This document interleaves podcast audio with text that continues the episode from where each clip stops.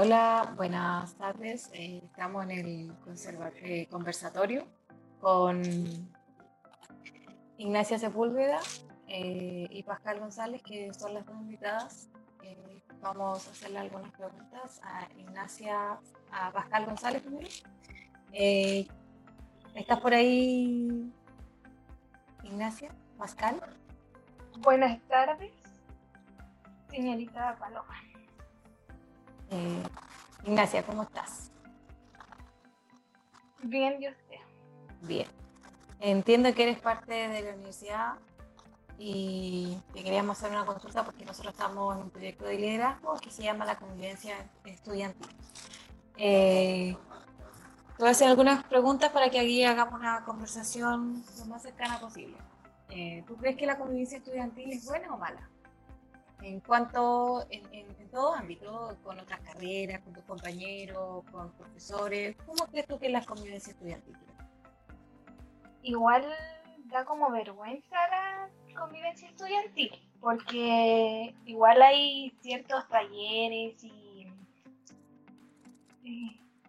electivos que, en el cual tú puedes conversar con otras carreras, pero igual uno como que siempre se mete con el círculo más cercano porque ella tiene como más afinidad y, y siempre se juntan como los grupos en lo electivo, entonces como que mucha interacción entre carreras no hay, siento yo. Es como un poco difícil, creo. O sea, uno tiende más a seguir el colectivismo de las personas, a donde va más tu grupo cercano. Sí, yo creo que va por el sí por esa parte de la participación entre los más cercanos y con lo que uno tiene más confianza. Claro. Y mm, si tú tuvieras la oportunidad de asistir a reuniones de estudiantes con profesionales lo harías eh, sí. Sí sí.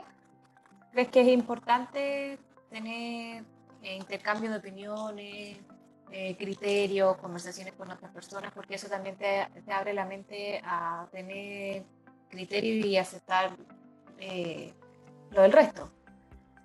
Sí, yo creo que sí, porque hay que ser como más empático y aceptar todas las opiniones de los demás, no siempre la de nosotros la correcta, entonces siempre hay que tener un punto de vista, eh, otro punto de vista. Para ¿Y, saber ¿Y tú has participado en alguna reunión en la universidad? No. Iniciativa tuya? No, por No, pero te gustaría. Sí. Ya. ¿Y crees que sería bueno eh, hacer reuniones para fomentar la convivencia estudiantil? Yo creo que sí sería bueno porque habría como más interacción em, con las demás carreras y como más afinidad, yo creo, porque todos tendríamos como un fin común que es ir a una reunión y no solamente porque sea parte de la carrera, porque los electivos son parte de la, sí, los electivos son parte de la carrera, entonces como que todos lo hacen como por, por pasar el ramo y para poder sacar la formación general luego. Entonces no es como iniciativa propia que uno quiera. Porque muchas veces los electivos están cerrados, entonces como lo que quiera. ¿Y crees que la pandemia afecte de manera directa a la convivencia estudiantil? Sí, yo creo que sí, porque cada uno se encierra como más en su entorno y no hay como tanta convivencia como de persona a persona, como que ya no existe esa convivencia de... No sé si me entiendes. Sí, sí te entiendo. Eh, bueno, eso sería Pascal. Agradezco tu tiempo y las ganas de querer participar en este conversatorio y te dejo totalmente invitada para después querer hacer alguna pregunta o si quieres participar y hay algún taller para que puedas asistir.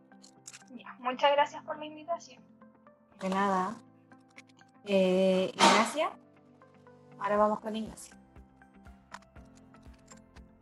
¿Estás por ahí? Hola, sí, hola. Hola. Ignacia.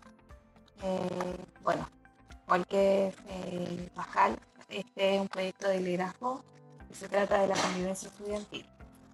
Eh, ¿Tú crees que la convivencia estudiantil es mala o buena dentro de la universidad? yo creo que a mi parecer no es tan buena, más bien tirada para mala porque hay mucha, de repente quizás clasismo entre las personas. Eh, no hay muy, un ambiente muy grato en la universidad, además que los espacios tampoco lo ameritan. Hay muy pequeños espacios como para poder eh, realizar una actividad para recrearse o hablar con personas de otras carreras o de tu misma carrera. Claro, o sea, y, también eso se puede ver reflejado eh, cuando llega justamente la hora de almuerzo y sabemos que el espacio es muy reducido, entonces se aglomera la universidad y uno tampoco tiene como la cercanía de querer ir y decir, escucha, si hay un asiento desocupado y no hay personas que no conozco, y decir, sentarme, ¿podemos compartir algo? ¿O puedo compartir así con usted? Eso tampoco se da. Exacto. Sí, no se da.